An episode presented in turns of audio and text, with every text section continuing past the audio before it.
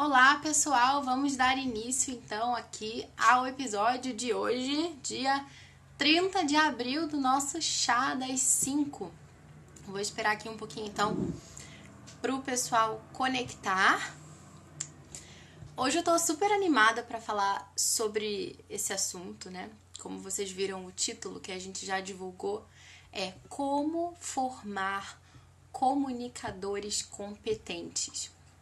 Parece um título assim meio engraçado, mas o assunto que a gente vai falar aqui hoje é assim um dos meus assuntos favoritos, assim, de longe. E eu realmente espero que vocês estejam bem animados, já, já estejam aí com a xícara de chá de vocês. Se tiverem oportunidade também, pega um caderno para anotar as ideias principais, de repente pesquisar um pouco mais depois, porque assim, o assunto de hoje promete.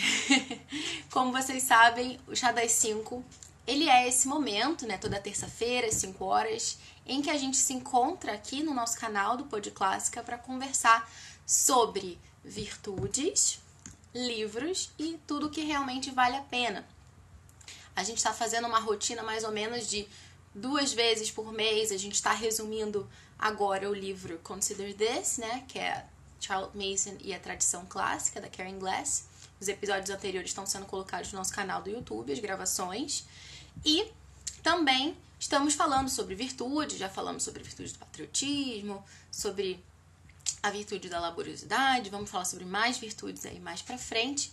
E também, dentro desses corpos de assuntos que realmente valem a pena, se insere esse assunto de hoje, que é justamente essa um, formação, né? Como educar comunicadores competentes. Então, quero dar aqui as boas-vindas para o pessoal que já entrou. Josiane Alves foi a primeira pessoa que entrou hoje. Selma, Carla, minha amiga, Mila. Carla dizendo que gostou do batom rosa. Ganhei do meu marido. Suelen, Aline. Suelen falando você é ótima. Ótima é você, Suelen. Espero que você participe sempre. Jamile.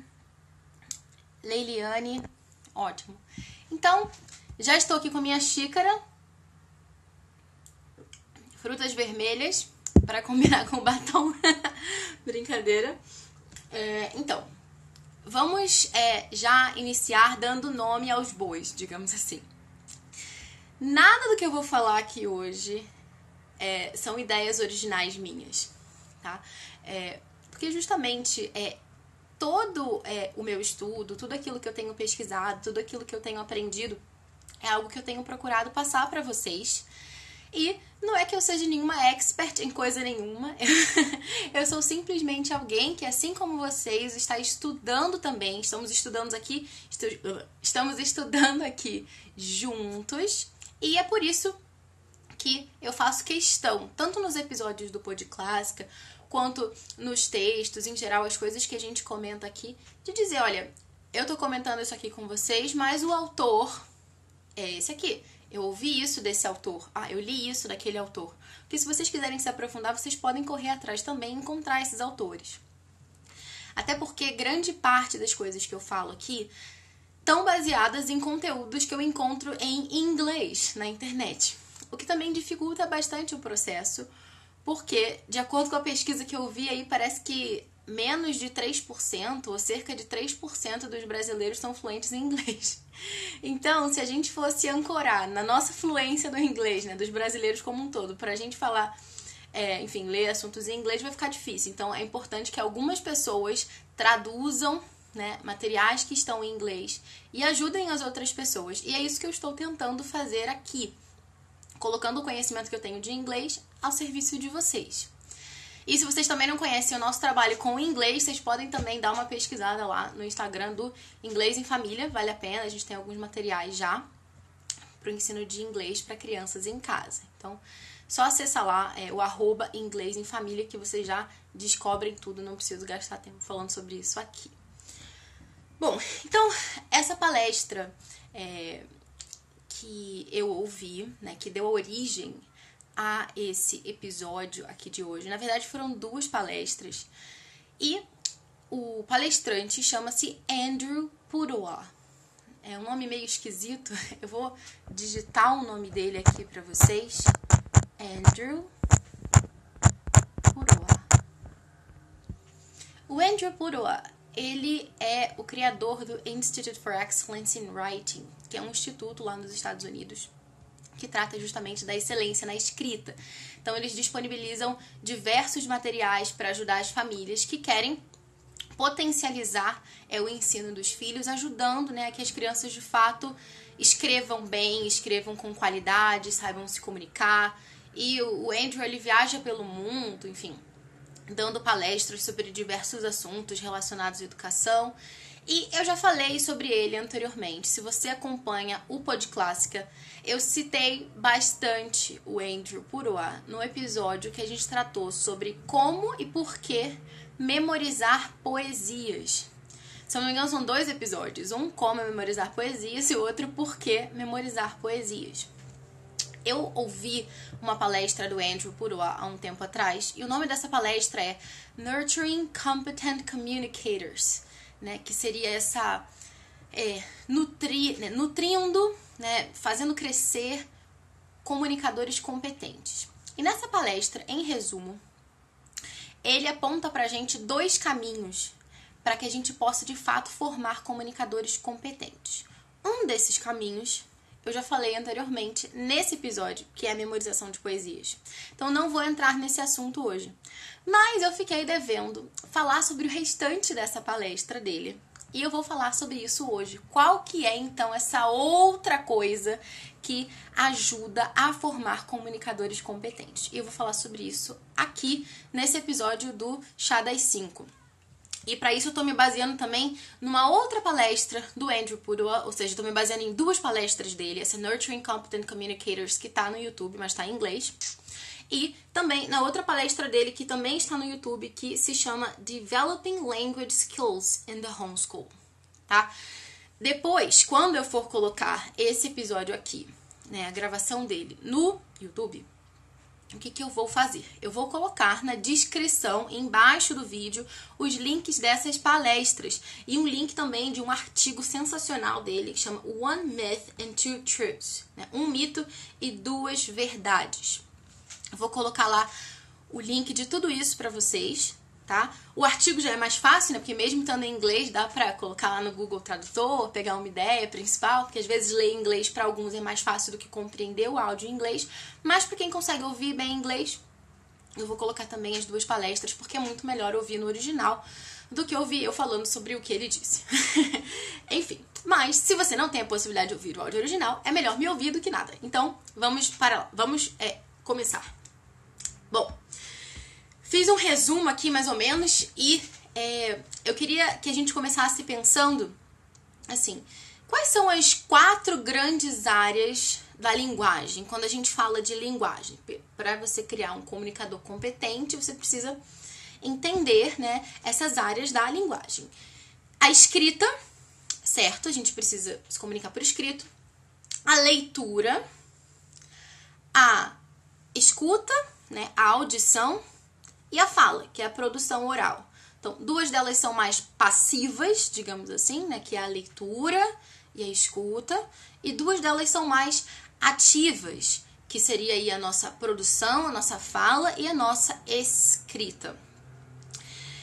E nessa, nessa palestra, é, Developing Language Skills in the Homeschool, né, desenvolvendo essas habilidades da linguagem na educação domiciliar, em casa, o Andrew Purua, ele falava um assunto que eu achei bem interessante. Ele começava essa palestra comentando sobre, enfim, os níveis deploráveis, enfim, de é, compreensão né, das pessoas é, nos Estados Unidos, que ele estava comentando que isso é uma grande crise que está acontecendo lá no sistema educacional, e não só lá, mas também aqui, né, toda essa questão de não compreender o que se lê, analfabetismo funcional, esse parece que é o assunto da moda, graças a Deus, parece que o nosso governo agora está tentando combater precisamente isso. E, é, enfim, ele estava falando sobre isso, e ele estava comentando que é, um assunto que é bastante recorrente na, lá nos círculos em que ele dá as palestras dele, de homeschoolers, enfim, nos Estados Unidos, uma coisa que é muito recorrente é essa questão do leadership, né, da liderança. Porque as famílias homeschoolers com quem ele tem contato, elas não estão simplesmente preocupadas em educar os seus filhos muito bem, em oferecer para eles a melhor educação possível. Não. Elas também estão preocupadas em que esses jovens né, que, que são formados em casa, eles tenham a capacidade de comunicar aquilo que eles aprenderam para esse mundo que está aí fora. Porque você não aprende só para você, né? Você aprende para extravasar isso para todo mundo que está aí em volta, que está sedento dessa verdade que a gente tem esse contato, né, essa beleza, essa bondade, essa verdade, não adianta aprender isso para guardar para você, para deixar escondido, você tem que aprender para gritar isso aos quatro ventos. E existe essa preocupação no sentido de formar comunicadores competentes para que esses jovens que são formados, né, que a gente tem esse esmero, né, esse cuidado da formação deles, eles, né, já quando crescerem, eles sejam capazes de transformar esse mundo e para isso a gente precisa expressar as nossas ideias através de palavras, de uma forma coerente, de uma forma razoável, né, que seja compreensível. Senão, não dá, fica difícil. E, é, enfim, então esse é o grande é, convite, assim, esse grande desafio. E ele comentava também que, assim, às vezes aparece uma, um, um rapaz e fala: Ah, mas eu quero ser engenheiro. Para que, que eu preciso saber escrever bem? Para que, que eu preciso saber me comunicar bem? Eu vou, vou ser engenheiro, não vou ser escritor, não vou ser, sei lá, não vou fazer humanas, enfim. E ele falava assim: qual é a diferença, assim, de um engenheiro para o engenheiro que escreve bem, que consegue se comunicar bem, colocar de uma forma coerente, estruturada as suas ideias. Né? Vai ser o cara que vai publicar coisas sobre engenharia, vai ser o cara que vai ser o chefe de uma empresa de engenharia. Não vai ser simplesmente ali o engenheiro que é o funcionário, mas vai ser o cara que comanda ali a equipe. Porque a gente precisa de líderes, a gente precisa de pessoas que influenciem positivamente a nossa sociedade, que elevem o tom humano de todos os ambientes. E se nós não nos comunicamos, se nós não somos comunicadores competentes, a gente pode ter as melhores ideias, que ninguém vai acreditar nelas, ou que ninguém vai nem escutar o que a gente está falando, porque a gente começa a se atropelar, começa a ter dificuldade, seja de falar, seja de escrever, enfim. Então, é, esse é o grande convite que ele faz pra gente, para deixar a gente com esse gostinho, né? Tudo bem, gostei, e agora? O que, que eu preciso fazer, né? E ele fala justamente disso, que quando a gente começa a se debruçar sobre esse assunto, o que que acontece? As pessoas, é, seja nas escolas, seja, enfim, como um pensamento comum em geral, a gente entende normalmente que para isso, né, recentemente, no passado não era exatamente assim. É, o que, que a gente precisa para se comunicar bem? A gente precisa aprender, né? Voltando a pensar naquelas quatro áreas da linguagem que eu falei anteriormente. A gente precisa saber ler muito bem, e a gente precisa saber escrever muito bem. Não nos preocupamos geralmente com falar bem. Antigamente isso até que tinha um peso. Né? Nas escolas se ensinava a falar bem, toda essa questão da arte de, do bem falar. Né?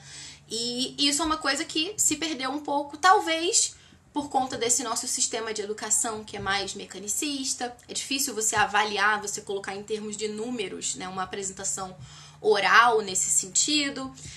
E também a escuta, né? Como avaliar a escuta? Também é algo que fica difícil de colocar em termos de números e, consequentemente, fica difícil de inserir no sistema de educação que a gente tem hoje como padrão. Isso foi sendo deixado de lado e, infelizmente, e aí o Andrew vai desenvolvendo o porquê disso. Mas é, o que, que a gente precisa pensar? É, existe um mito e que mito é esse? Geralmente as pessoas falam, né, que quem escreve bem, né, os bons escritores, são bons leitores. Quer dizer, deixa eu colocar de outra forma, né? Se você lê muito, necessariamente você vai escrever bem.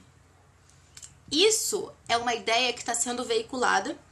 Talvez alguns de nós acreditemos piamente nessa ideia, e por isso a gente incentiva a leitura dos nossos filhos, sei lá. Essa ideia está super difundida, né? Que se você lê muito, se você lê bastante, você vai escrever super bem.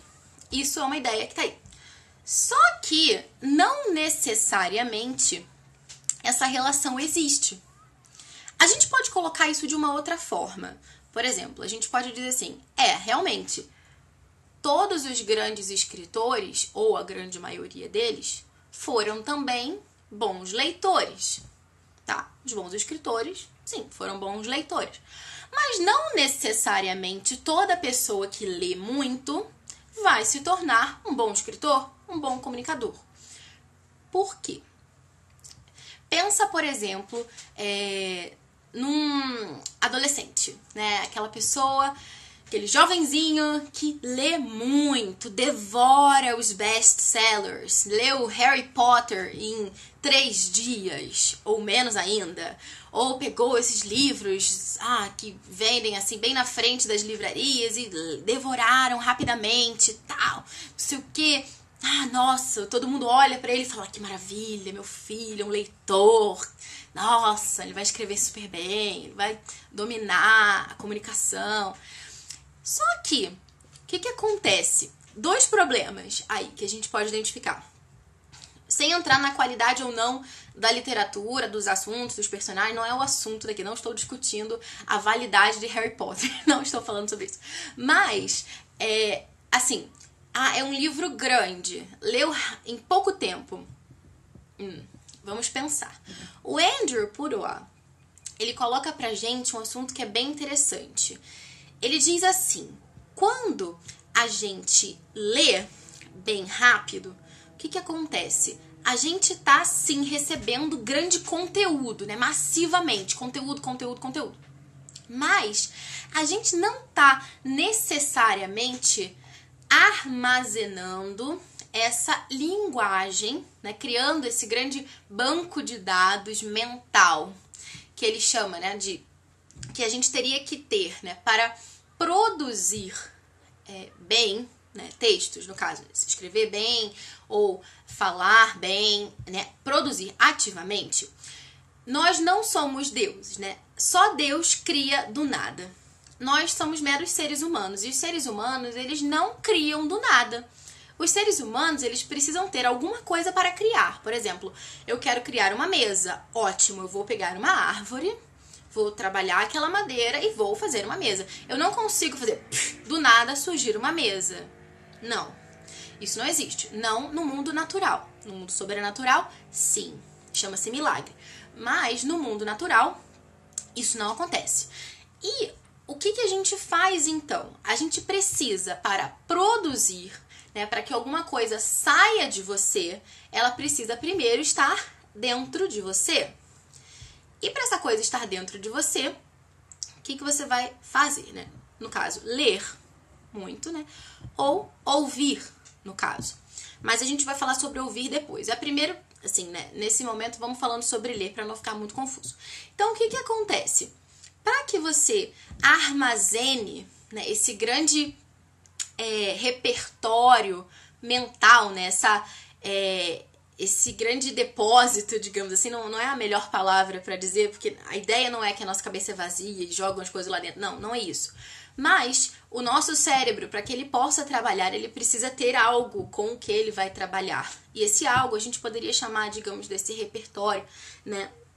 é aquilo que a gente recebe como esse input, né? aquilo que a gente apreende né? nos termos linguísticos. Então, é, a gente vai trabalhar, né? a gente vai ter esse banco de dados, né? essas várias informações que a gente tem aqui, e a pessoa, quando ela vai de fato para o processo criativo, o que, que ela vai fazer? Ela vai usar aquilo que está na cabeça dela e vai fazer combinações diferentes, vai recombinar, faz uma, uma uma, um teste, você, por exemplo, tenta imaginar uma coisa que não existe no mundo real.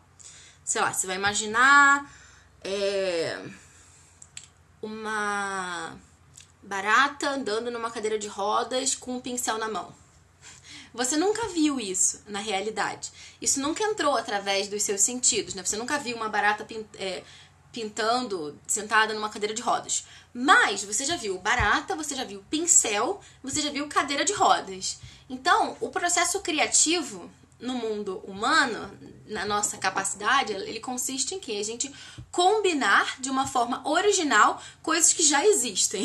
Basicamente isso. É um pouco frustrante se a gente coloca as coisas dessa forma. Mas a, a mentalidade do artista é essa: é a originalidade de combinar elementos que ele não inventou, tá? Porque a gente não cria do nada, como eu falei anteriormente. Então, a Vamos voltar então para aquele adolescente que estava lendo Harry Potter. E ele leu super rápido. E o Andrew Pudewa, ele fala que quando a gente lê muito rápido, todo aquele conteúdo que a gente leu, tudo bem, serve para entretenimento, serve para gente passar tempo, serve para gente se divertir, para descansar, mas para que aquela linguagem ela faça parte desse nosso banco de dados, você precisaria ouvir as palavras que você está lendo. Sabe quando você lê uma coisa rápido e você vai passando por as outras frases e tal? Geralmente os bons leitores, eles leem rápido. E isso é perigoso. Porque os bons leitores querem saber logo o que está acontecendo, está passando, está passando, está passando, e pronto. Só que você não se deu aquele tempo necessário de ler com um pouco mais devagar para que aquilo sedimentasse para que você formasse aquele repertório. Para que não simplesmente aquilo ali passasse como uma coisa, mas você pudesse se deter ali e até puxando esse gancho, por isso que é interessante a gente estudar fazendo anotações, né? Aquilo que eu tinha falado anteriormente naquele outro episódio sobre como criar o seu Commonplace Book.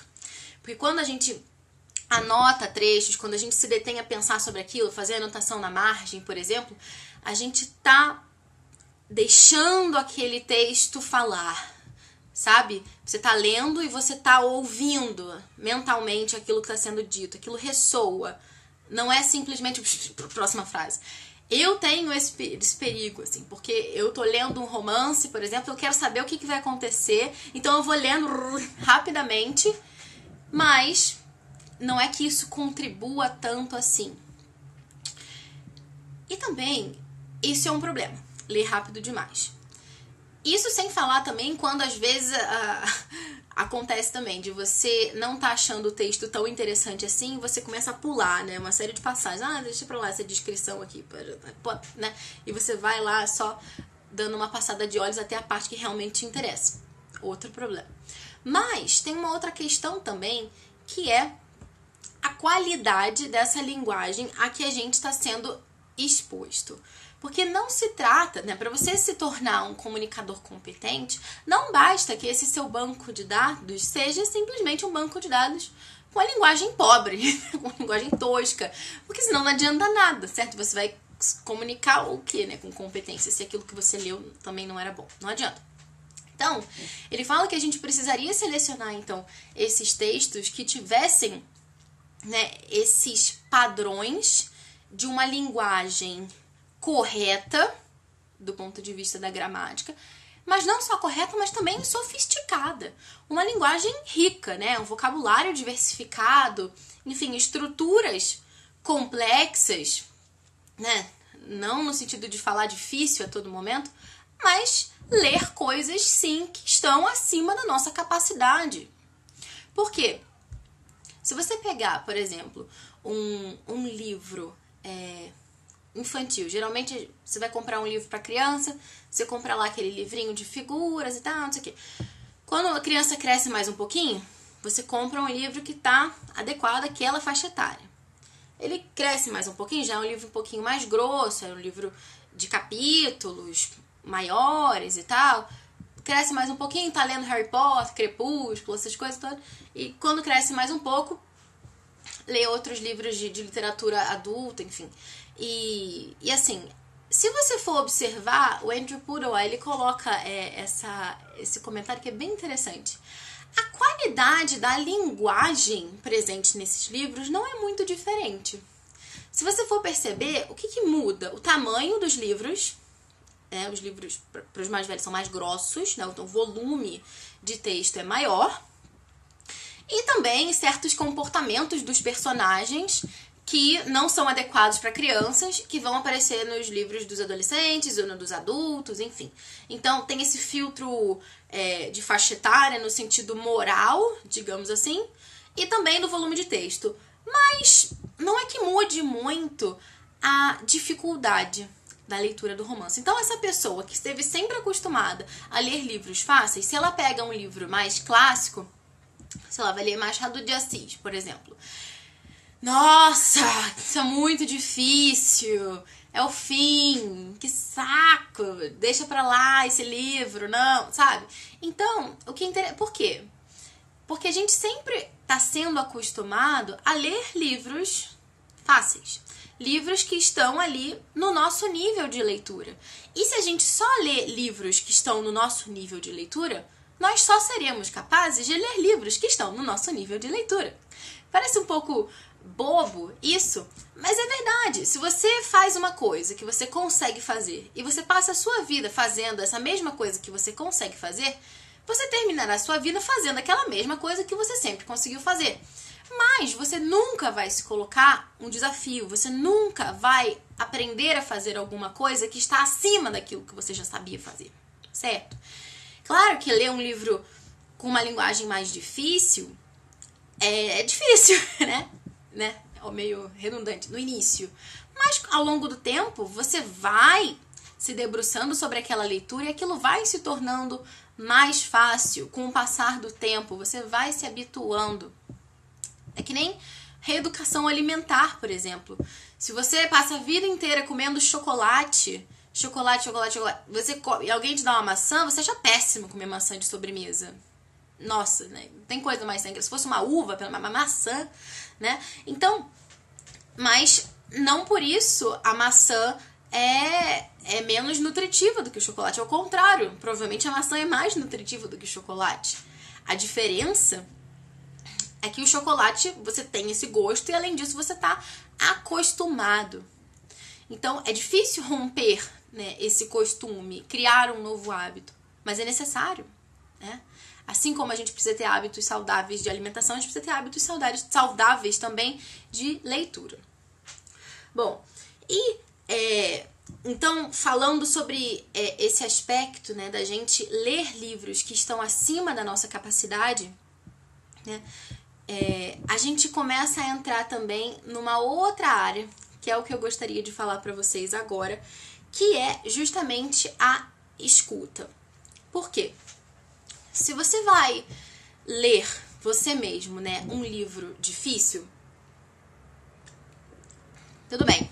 Você tem essa noção clara com a sua né, esse compromisso que você tem com a sua autoeducação, que você precisa estar constantemente né, se é, formando, mas o seu filho ainda não tem essa mesma clareza com relação ao seu processo de educação, processo dele, no caso.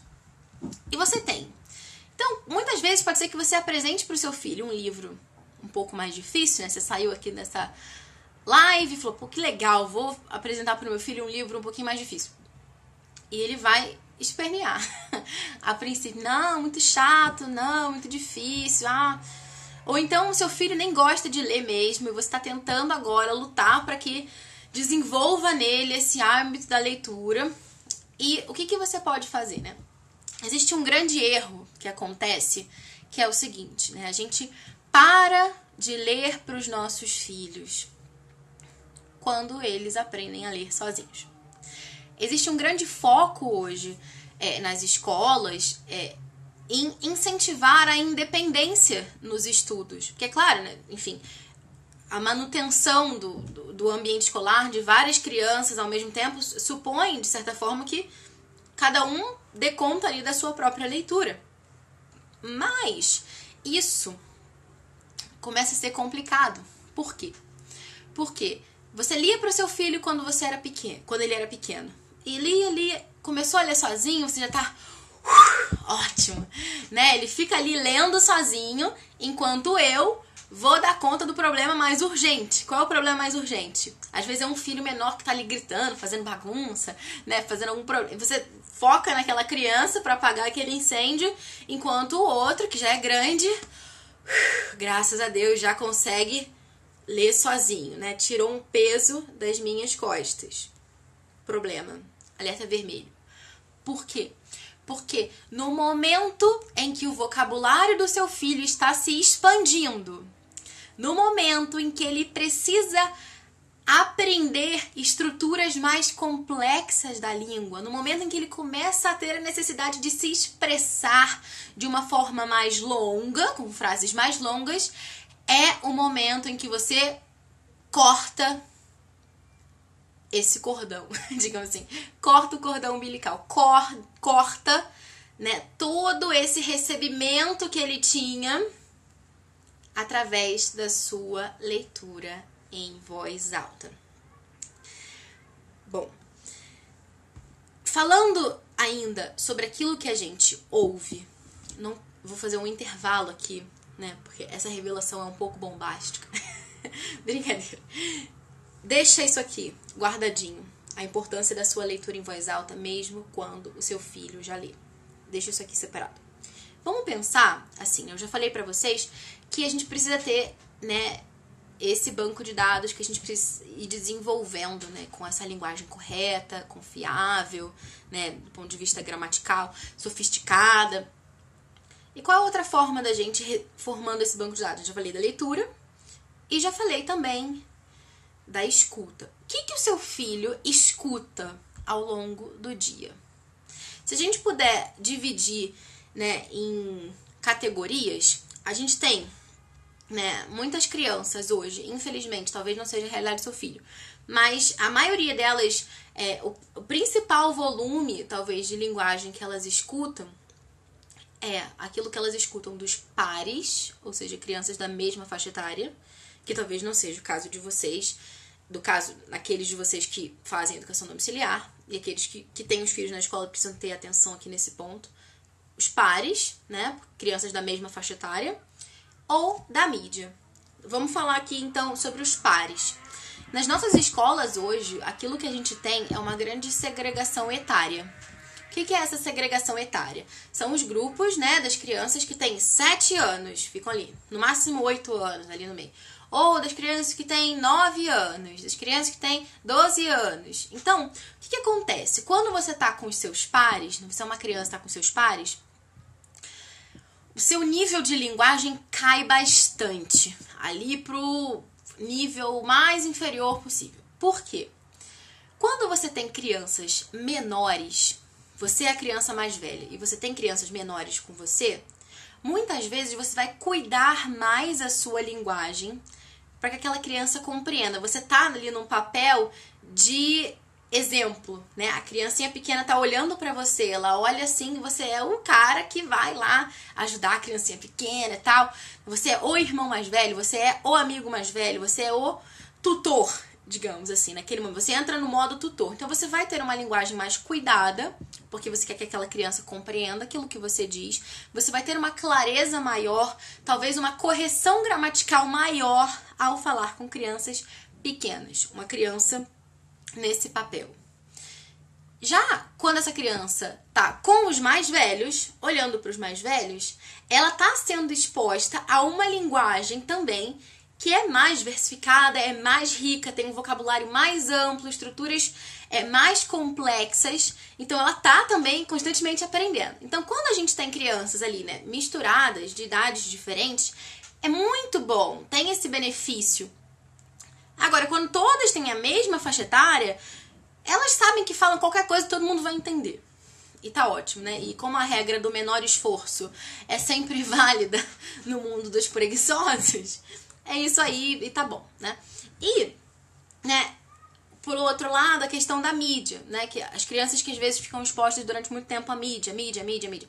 Não é que a nossa mídia também seja uma grande fonte de linguagem correta e sofisticada, venhamos e convenhamos. Então, tanto o grupo que passa horas e horas com os pares, quanto o grupo que passa horas e horas exposto à mídia, não está formando esse bom banco de dados com esses padrões de linguagem correta e sofisticada que nós queremos para os nossos filhos, para que eles sejam comunicadores competentes e possam exercer essa liderança nesse mundo. Quais são as outras possibilidades, né, de que ele tem de escutar? A família, né? Aquilo que a gente fala com os nossos filhos. Só que qual é o problema? Geralmente, eu não sei na casa de vocês, mas na minha casa, e eu acredito que na casa da maioria das pessoas, a linguagem a que os nossos filhos são expostos no dia a dia também não é nada de muito correto e sofisticado. É algo do tipo: menino, pega essa meia. Joãozinho, para de bater na sua irmã. Menino, faz isso, faz não sei o quê, sabe? Então, principalmente uma rotina com mais irmãos, enfim, claro que tem momentos de mais afeto, mais carinho, mas muitas vezes aquilo que os nossos filhos são expostos no sentido de, né, a maior parte do tempo, assim, a gente está precisando administrar conflitos, apagar incêndios, e, enfim, manter a máquina rodando. e não é que seja assim uma linguagem muito interessante, né, para formar esse banco de dados, né? Qual é a outra possibilidade que a gente tem, além dos pares, da mídia e daquilo que a gente fala em família? É ouvir livros. Né? E aí a gente volta para aquele assunto que eu tinha falado anteriormente da leitura em voz alta. E isso é muito bom, não só para formar esse banco de dados, mas também para expor ao seu filho a esses grandes clássicos que eu estava falando anteriormente. Por quê? Né? Se você for pensar, quando o seu filhinho era bebezinho, você lia para ele um livrinho de figurinha. E esse livrinho de figurinha estava acima do nível de leitura dele, certo? Afinal, ele era um bebê. Seu filho cresce mais um pouquinho, você já começa a ler um outro livro, enfim, que continua acima do nível de leitura dele, porque ele não sabe ler, tá? Quando o seu filho já tem lá quatro, meu filho, é, não tô dizendo que todo mundo teria que fazer isso, não, mas assim, agora, todo dia, depois do jantar, atualmente a gente tá tentando ler com ele algumas páginas de As Crônicas de Nárnia. Eu sei que tem crianças de 4 anos que não vão achar interessante, principalmente porque não tem muitas gravuras, enfim. Mas o meu filho acha muito legal. E ele quer ouvir, ele pede, né, o, o, as crônicas de Narnia e tal. Ok. Só que este livro está completamente acima do nível de leitura dele, certo? Mas quem disse que a gente só precisa ler aquilo que está dentro do nosso nível de leitura? Aquilo que eu tinha falado anteriormente. Se eu faço uma coisa e eu consigo fazer essa coisa, e eu só faço essa coisa que eu consigo, e eu não me proponho novos desafios, eu vou morrer fazendo aquilo que, né, ali dentro da minha zona de conforto. Então, se você quer propor para o seu filho, por exemplo, um livro clássico ou algum um livro que tem uma linguagem um pouco mais difícil, leia para o seu filho. Ensine o seu filho a amar aquela leitura lendo com ele. Sente com seu filho, lê em voz alta. Pode ser que no início, principalmente se seu filho já é mais velho, ele ache essa história toda muito estranha. Afinal, você parou de ler para ele há muito tempo atrás. E do nada a mãe deu a louca e começou a ler, né? O que está acontecendo aqui? Então pode ser que no início ele ache bastante estranho, bastante peculiar. Mas, não, né? Ao longo do tempo, ele vai começar a pedir, ele mesmo vai começar a ficar sedento por isso. Bom, é, então, é, deixa eu ver o que mais que eu tinha separado aqui para falar para vocês. Uma outra coisa também que é interessante que o Andrew Pudoa ele coloca é que se a gente fala, né, dessa leitura em voz alta e tal, parece uma coisa tão fora da curva, assim, tipo, ninguém faz isso, assim, uma coisa meio doida. Mas se você pensar, a coisa de, sei lá, 100 anos atrás era super comum. Porque enfim, não, não, se tinha, né, essa, sei lá, né, essa tecnologia que a gente tem hoje, não tinha essa cultura de ficar na televisão, ou ficar no celular, ou ficar fazendo sabe sei lá o quê. Então, o que, que se tinha para fazer de entretenimento? Leitura. Uma pessoa lia um livro e ficava todo mundo ali em voz alta escutando aquela história, né? E ficava ali escutando e uma coisa que o Andrew Puroa fala e que ajuda muito é com as mãos ocupadas. Então eu ficava lá no crochê ou trabalhando em alguma outra coisa manual, engraxando um sapato, fazendo alguma coisa e escutando a história, certo? Porque ter as mãos ocupadas é uma coisa que ajuda também. E o Andrew Puro ele coloca isso com muita clareza nessa, nessa palestra. Ele fala que ele tinha uma filha, que acho que era adolescente, não sei.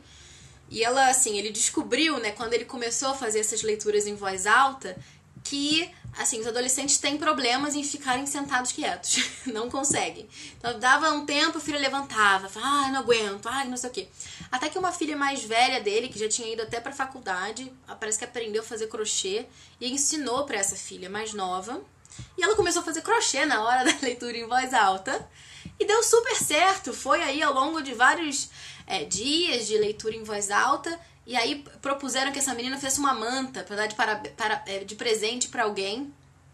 E ótimo, né? Então, você vê, né? Que demora fazer uma manta, então ela ficou lá super empenhada. enquanto isso, a leitura ia fluindo. Outra dica que ele dá também para esses momentos de leitura em voz alta em família é que nem sempre a pessoa que parece que está prestando atenção é aquela que realmente está prestando atenção. Ele fala que ele tinha um filho pequeno que a única coisa que ele pedia desse filho era que, assim, ele falasse baixo. Por quê? Ele tava fazendo a leitura em voz alta, o menino tava lá no chão, lá no, no tapete, com os blocos e com os bichinhos, e pá, pá, toma isso e pega.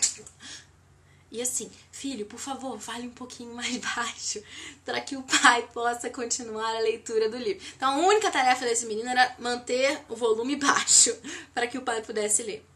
E no dia seguinte, quando ele fazia a pergunta onde a gente parou ontem, ele era o menino que falava: Não, a gente parou naquele momento em que o Legolas estava discutindo com o Gimli e falando sobre isso e tal. Tipo, como é que você sabe disso? Você escutou? então, e ao mesmo tempo ele tinha uma outra filha que, assim, ficava lá placidamente observando tudo aquilo que ele falava, assim, tal, não sei o que. E, tipo, dias, dias depois de ter começado uma leitura, já devia estar lá pelo meio do livro, não sei. Chega pro pai e fala assim: Pai, Mary é uma menina? Tipo, como assim você está me fazendo essa pergunta agora? O que mais você não entendeu nesse livro? Enfim, então não julgar né, o nível de atenção com é, não confundir né, o nível de atenção com a forma como se comporta. Porque às vezes a criança que está ali super agitada, super fazendo várias coisas, é a criança que está prestando atenção. E a outra que está assim é a que está tipo pensando em sei lá o que, sabe? Que, enfim, está em outro mundo naquele momento, não está ali. Total. E aí, é uma coisa que ele que ele comenta assim, né, que gente, para que a gente forme né, esses comunicadores competentes de que esse mundo precisa, a gente precisa investir tempo em leitura em voz alta. Ler, ler, ler para os nossos filhos. Se for necessário, cortar outras atividades da rotina dos seus filhos, da sua rotina, e investir esse tempo na leitura em voz alta. Isso é muito importante, isso é fundamental. Mas pode ser que mesmo assim, fazendo todo o possível, você não consiga né, essa quantidade massiva de horas de leitura em voz alta que seria o ideal. Né?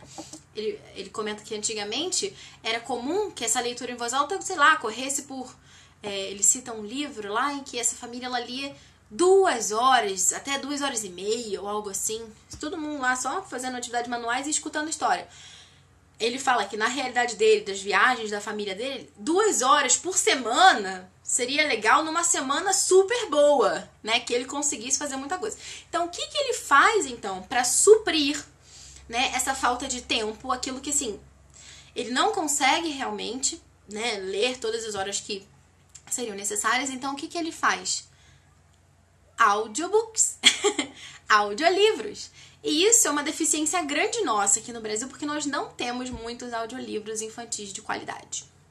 Né? Eu gosto bastante da coleção Disquinho, tem alguns áudios da coleção Conte Outra Vez no YouTube também. Enfim, tem poucos recursos e, assim, precisamos de vozes aí para narrar livros. Né? Então, é, isso é uma deficiência, mas assim, a gente encontra, né? A gente pode dar um jeito né? E procurar cada vez mais que esse mercado cresça também. Só que ele comenta que tem uma dificuldade também dos audiolivros, que às vezes eles são gravados, né, por profissionais, atores, e que assim, por mais que eles coloquem toda uma dramatização, a coisa fica um pouco fria, né? Não tem aquele ah, aquele calor humana da leitura em voz alta, aquele amor né, naquele momento. Então, ele dá uma super sugestão, e com isso eu já vou encerrando aqui, porque a gente já passou bastante do nosso tempo, que é, né? Quem são as pessoas que têm tempo e amor de sobra, né, na nossa sociedade? Quem são as pessoas que têm tempo e amor de sobra? Quero ver se vocês sabem responder. Vamos ver. Vamos participar aí. Quem é que na nossa família tem tempo sobrando e amor sobrando? Nenhum palpite? Qual o membro da família que tem tempo de sobra e amor que não acaba? Mãe. Mãe tem amor que não acaba, mas tempo de sobra não tem. Mãe não tem. Avós, exatamente. Bárbara, tinha que ser minha xará, né? Falei. E a Mari Francoso acertou também. Aline Riguete, a Bisa, mas Bisa é, um, é uma honra, é um luxo que nem todo mundo tem, né? E a avó é mais fácil da gente ter. Então, o que, que ele propõe nesse momento? Assim, ao invés né, de. Né, os avós eles adoram dar presentes, né? Então eles pegam lá um monte de presente que às vezes, assim, acabam enchendo o quarto da criança, aquele baú de brinquedo ou a garagem de um monte de coisa confusa que a criança nem consegue mais entender né, onde que tá a cabeça de um e o pé do outro, né? Então, o que, que a gente pode propor? É, e essa ideia é, não é original do Andrew, ele depois ele fala a origem dessa ideia, eu vou contar para vocês também, que ele fala o seguinte: dê para os avós do seu filho um gravador de voz e um livro. Um livro desses de capítulos, por exemplo, né? De, sei lá, né? O Vento nos Salgueiros, ou enfim, é um urso chamado Paddington, ou o livrinho do Ursinho Pooh, sei lá, enfim. Então você dá um livro bom, né, gente? E um gravador. E pede para esse avô, para essa avó, ler em voz alta essa história. E dá de presente de Natal pro seu filho essa gravação. Essa ideia que o, o, o Andrew Pudua coloca, ele tirou de uma, uma família que era assim, né? Em, é uma mulher que morava, mora, imagina, em San Diego, nos Estados Unidos e o marido dela, ele é capitão de um submarino. E o que, que acontece? Pelas circunstâncias de trabalho dele, às vezes ele precisa ficar cerca de seis meses fora de casa. Pense. Então, o que, que ele fazia? Esse bom homem, né? Ele levava com ele né, um, um gravador de fita cassete, uma coisa assim, e gravava, porque ele tinha tempo livre quando ele estava lá no submarino, então ele gravava cerca de meia hora, uma hora por dia, ia gravando, gravando, gravando, e quando ele chegava, ele entregava para o filho. Assim, o filho podia ouvir o pai contando histórias para ele toda noite antes de dormir, mesmo que o pai estivesse do outro lado do mundo. Esse homem gravou o Hobbit em áudio para o filho dele, pra vocês terem uma ideia. Então, é uma ideia super boa. E, assim, factível, a gente pode é, conseguir, a gente pode fazer isso né? E é, é bem interessante. É, se você for pensar, por exemplo, é uma, gra uma gravação que seu filho vai levar para a vida, né? Imagine você é, ter hoje acesso a uma gravação da sua avó lendo para você um livro. Você não ia gostar de ouvir esse áudio? Não ia ter um carinho, assim, uma. Nossa, a minha avó tá lendo para mim. E seu filho podia ouvir a Bisa, né, no caso, mesmo que ela não estivesse mais viva enfim, estaria viva ali através daquela recordação, daquela gravação. Enfim, então essa é uma ideia fantástica que a gente pode sim aplicar. É, o pessoal está comentando aqui que tem avós que não tem tanto tempo assim, mas os avós são generosos, então não precisa ser um livro tão longo, mas às vezes pode ser é, uma possibilidade, porque muitos avós já estão aposentados, então tem de fato um tempo que às vezes os pais na correria do dia a dia ficam um pouco mais difíceis. A Aline Riguetti está colocando aqui. Eu gravo histórias para Helena e coloco para ouvir no rádio nos deslocamentos de carro. Ótimo! Faça isso. Se você está lendo um livro para o seu filho, grave essa história. Por mais que ele não tenha interesse em ouvir essa história agora, talvez ele tenha interesse em ouvir de novo depois. Ou seu outro filho mais novo, que às vezes é bebezinho agora, ele, enfim, você vai criando aí esse grande né, banco de gravações. Até coloca essa sugestão aí, vocês podem colocar. Claro, né, gente? Teria que ter licença dos autores para isso, né? Ou histórias em domínio público. Mas dá para fazer um banco de dados, um banco de dados, uma pasta na internet, né? Que coloquem lá áudios de várias famílias para que pudesse ser ali algo que todos pudessem usar. Enfim, seria uma ideia bem legal também. Mas aí teria que ter esse cuidado também dos direitos autorais, de não gravar um livro que você não pode gravar. É, então, queria agradecer a participação de vocês, ver também se alguém gostaria de comentar mais alguma coisa, fazer alguma pergunta. Espero que vocês tenham gostado dessa nossa conversa de hoje. Eu, é, particularmente, fico muito empolgada com essa palestra do Andrew. Eu vou deixar lá o link para vocês. E deixo aqui esse espacinho aberto é, para quem queira deixar um último comentário. Enquanto isso, eu vou vendo aqui o que, que vocês escreveram.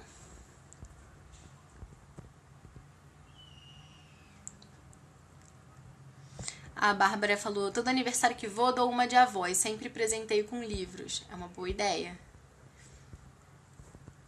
O que mais aqui que o pessoal comentou? A Mari falou: explicado assim fica ainda mais claro. Obrigada, Mari.